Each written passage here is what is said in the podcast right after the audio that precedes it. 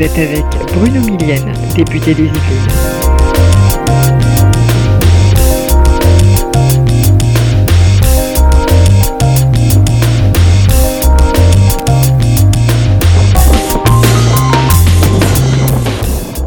Vous écoutez La Voix démocrate.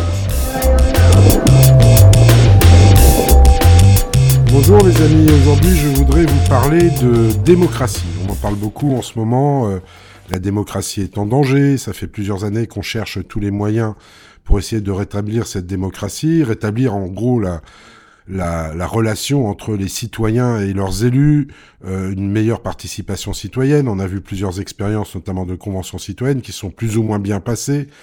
Euh, la convention citoyenne sur le climat avait été quelque chose de fantastique dans l'acculturation euh, des citoyens tirés au sort à la cause écologique.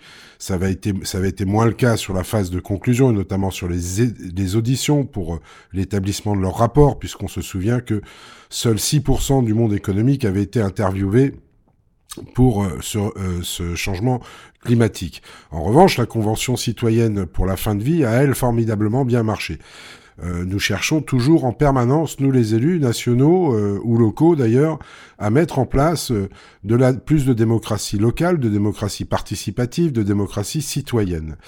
Euh, pour avoir réfléchi sur la question pendant pas mal de temps, pendant pas mal d'années, je suis et je reste persuadé que la démocratie renaîtra en France grâce à la démocratie locale qu'on pourra développer euh, au sein de nos communes. Je pense que la démocratie globale doit partir de la démocratie sur nos communes.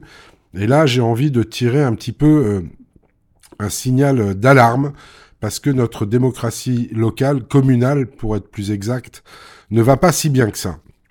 Contrairement à ce que peut nous dire le CEVIPOF sur ses enquêtes euh, disant que le maire reste l'élu préféré des Français, euh, cela cache quand même quelques, quelques inexactitudes. D'abord, euh, l'étude faite par le CEVIPOF est un petit peu tronquée, puisque quand les, le CEVIPOF fait cette étude, il ne s'adresse qu'à l'exécutif des conseillers euh, des, conseils municipaux, donc en gros au maire et à ses adjoints, et il n'interroge pas, loin s'en faut, notamment euh, l'ensemble des élus, non seulement de la majorité, mais aussi euh, de l'opposition, quand opposition il y a dans nos communes. Et là, euh, j'ai pu rencontrer il n'y a pas très longtemps un collectif d'élus de l'opposition, d'élus locaux de l'opposition, qui se plaignent à juste titre de dysfonctionnement. Nous avons beau être en république, nous avons beau être en démocratie, nous avons beau être soumis au suffrage universel, il reste des pratiques encore aujourd'hui qui tiennent plus de la royauté que de la République en tant que telle, ou en tout cas de la vie de la cité telle que les Grecs l'imaginaient quand ils ont voulu mettre en place, quand ils ont mis en place cette démocratie.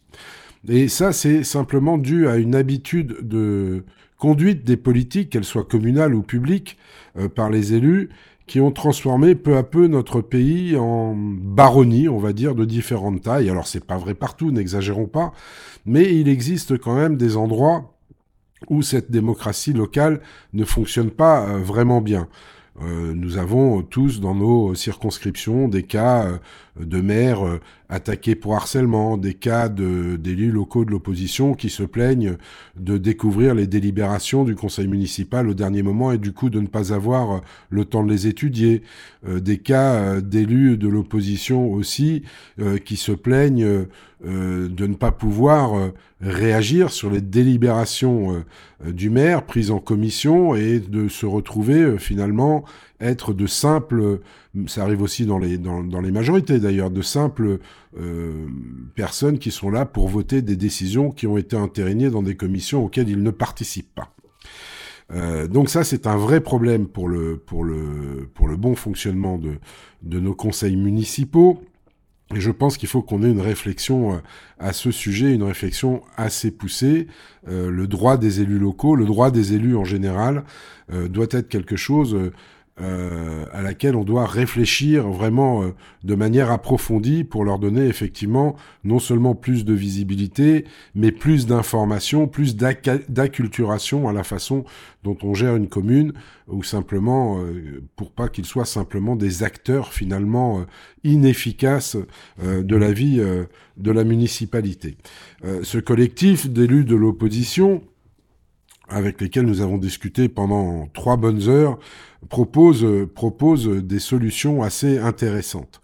Euh, D'abord, il propose un, diagnostic de la démocratie locale. Ça, ça veut dire d'avoir un observatoire national de la démocratie locale dans les communes et dans les intercommunalités, euh, avant que le législateur n'engage des réformes peut-être nécessaires. Euh, il est temps de prendre, euh, euh, il est temps de prendre le temps justement de d'effectuer un diagnostic partagé avec toutes les parties prenantes, les ministères, les parlementaires, les associations d'élus, les experts, cet espace de, concertation euh, permettrait notamment de proposer des solutions pérennes et partagées pour revitaliser la démocratie, d'évaluer le cadre d'application de la législation et de proposer des ajustements, de promouvoir les bonnes pratiques, de favoriser et d'accompagner aussi l'innovation. Euh, dans le droit des élus de l'opposition, vous savez que nous élisons nos maires au suffrage universel, mais pour autant, euh, nous savons que euh, la démocratie, une fois les élections passées, pourrait être euh, mise à mal par la répartition des sièges au sein du conseil municipal. Aujourd'hui, la prime majoritaire pour euh, la liste qui l'emporte dans une élection municipale est de 50% des sièges. 50% des sièges, vous imaginez bien que cela suffit à étouffer toute velléité d'opposition et on pourrait imaginer, pourquoi pas, de ramener cette prime majoritaire à 25%, comme cela se fait notamment pour les élections euh, régionales. Euh, cette prime majoritaire ne mettrait pas en cause euh, réellement la majorité municipale, puisqu'il faudrait, pour que cette majorité municipale n'existe pas, que le premier tour ait vu cette équipe municipale arriver en tête avec moins de 33% des votes, ce qui est rarement le cas.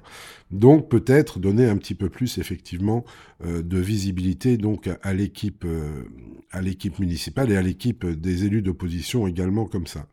Il faudrait aussi que euh, nous respections les droits aussi qui sont dévolus aux élus de la République, notamment il arrive que les préfectures, les autorités préfectorales euh, qui ont une obligation de réponse au courrier des élus, quel qu'il soit, qu'ils soient de la majorité ou de l'opposition, euh, mettent énormément de temps à répondre. Donc il faudrait peut-être raccourcir les délais de réponse, euh, parce que chaque recours adressé par un élu d'opposition à un préfet de département ou son représentant n'obtient pas forcément de réponse circonstanciée dans un délai d'un mois. Euh, il faudrait peut-être aussi dresser un bilan entre euh, des relations entre les élus minoritaires et les services euh, des préfectures. ça pourrait être quelque chose, ce bilan qu'on pourrait faire annuellement. proposition aussi d'une mise en place d'un dispositif de médiation gratuit et accessible à tous les élus.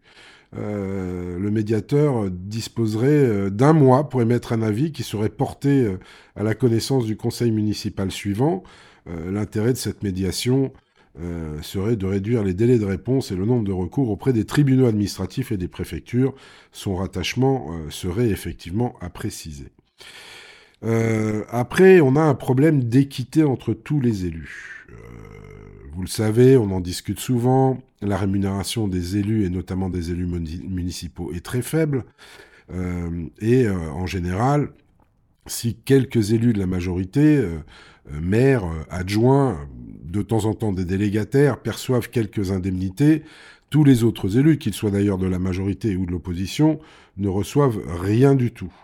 Donc, euh, peut-être pouvons-nous euh, étudier l'attribution d'une dotation annuelle de fonctionnement euh, à chaque groupe de la majorité ou de l'opposition, un montant qui pourrait être qui pourrait correspondre à un pourcentage des recettes réelles de fonctionnement. Enfin, tout ça est à étudier, mais à un moment ou un autre, euh, vu le sacerdoce que représente la condition euh, d'élu municipal, je pense qu'il serait bon ton de penser à minima à rémunérer les élus, au moins pour leurs frais euh, de fonctionnement dans le cadre de l'exercice de leur mandat d'élu.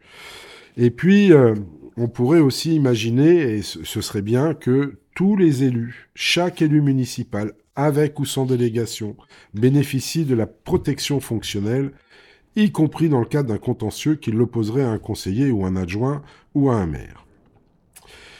Euh, il faudrait, je pense, à mon sens aussi une meilleure concertation dans les, instances euh, de la commune. par exemple, pourquoi ne pas calquer le fonctionnement des communes sur celui du Sénat ou celui de l'Assemblée nationale avec, euh, avec la présence d'élus de l'opposition euh, dans toutes les commissions. Euh, ça serait un meilleur espace de, de concertation et il sera garant aussi de l'organisation et du fonctionnement interne du conseil municipal et des, et des commissions dans, dans, le respect de la réglementation. donc le bureau municipal pourrait ainsi être élargi à l'ensemble des groupes, qu'ils soient de la majorité ou de l'opposition, pour mettre un petit peu plus de démocratie à l'intérieur de ces conseils municipaux.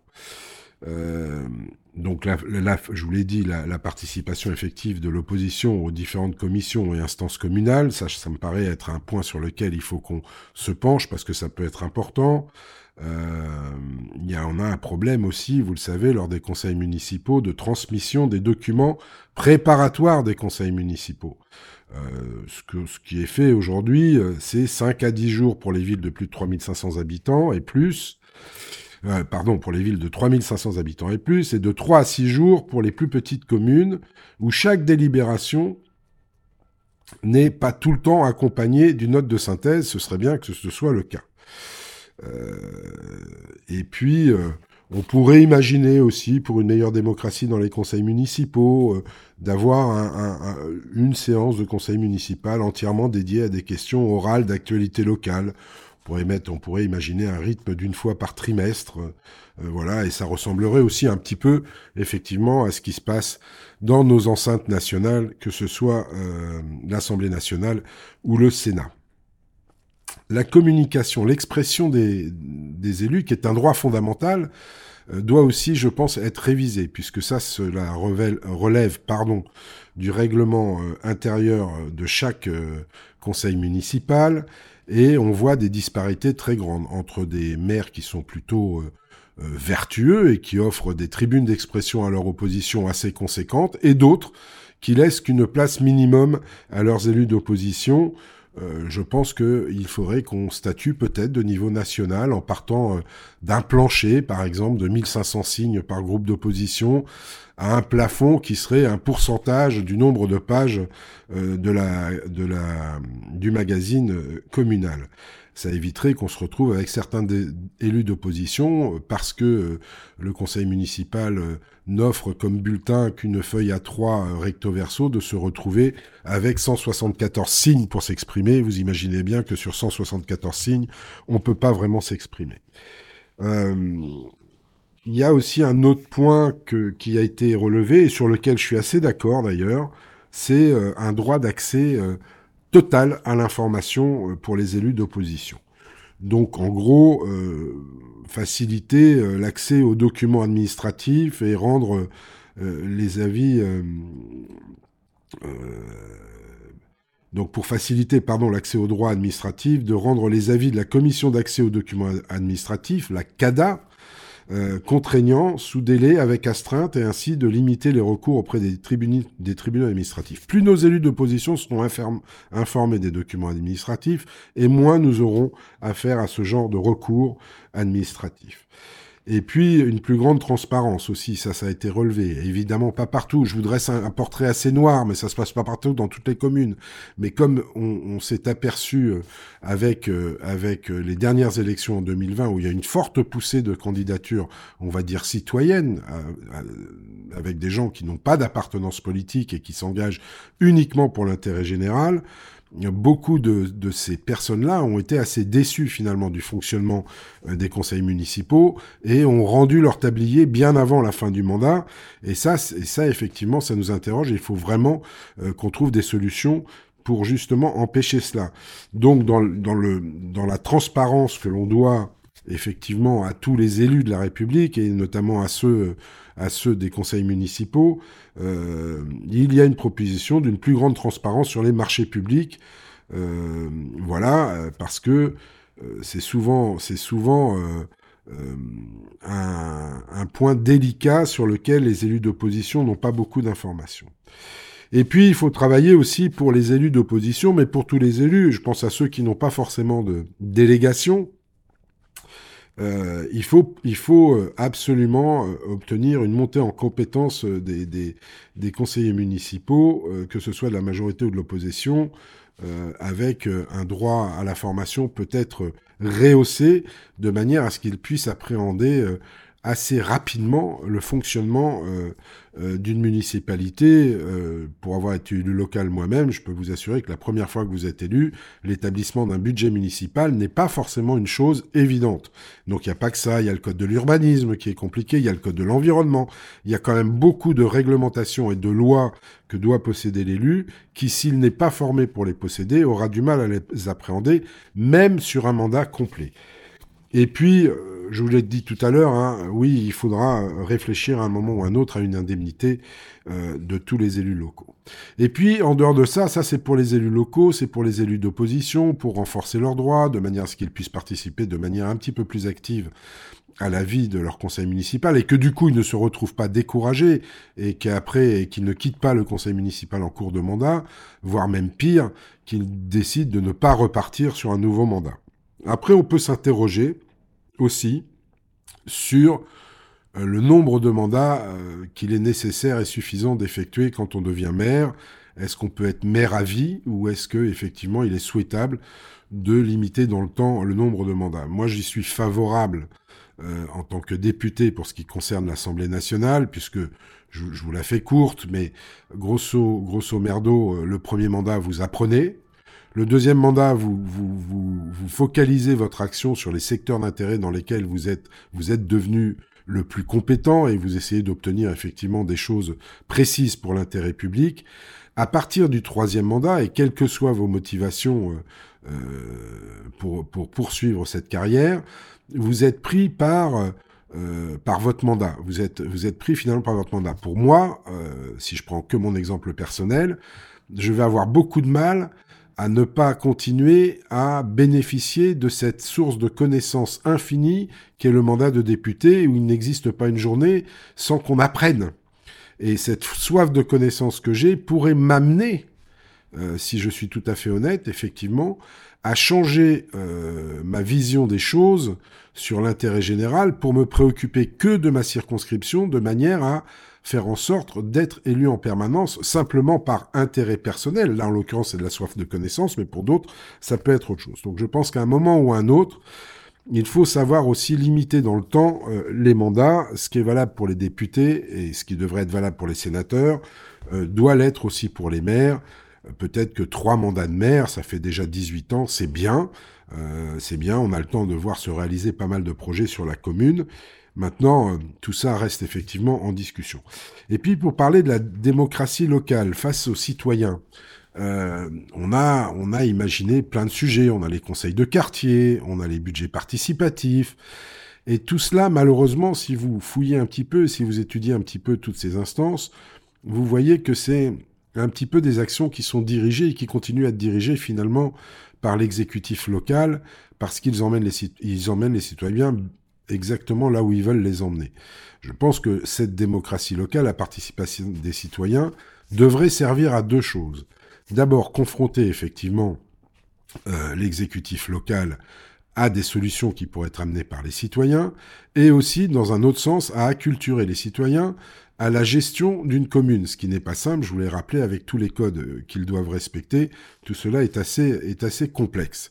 Euh, j'avais imaginé un temps, c'est une piste de réflexion que je vous livre, de, faire des, de faire, par tirage au sort de citoyens, bien évidemment, de faire des commissions miroirs, des commissions qui existent dans les municipalités.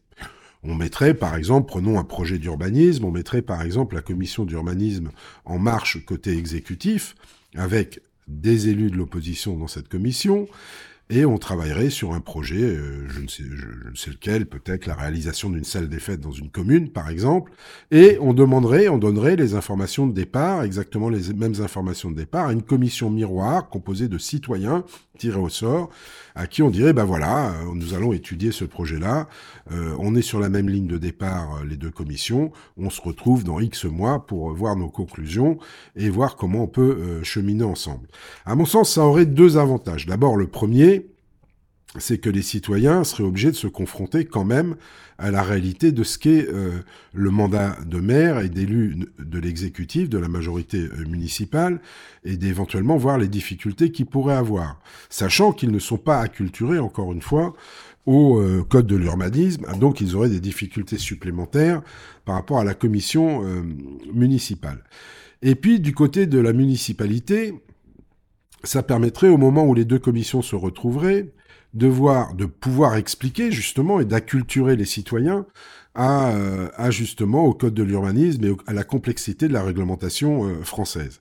Et comme ça, on pourrait expliquer aux citoyens pourquoi certaines choses qu'ils proposent sont possibles ou d'autres pas, et pas simplement en leur disant non, c'est pas possible. Je pense que le devoir d'explication est important. Et d'un autre côté, euh, les élus municipaux ayant vraiment la tête dans le guidon, parce que n'oublions pas que c'est quand même un mandat qui est quand même très bénévole, donc la plupart des élus municipaux ont un métier à côté, à côté de leur euh, statut d'élu.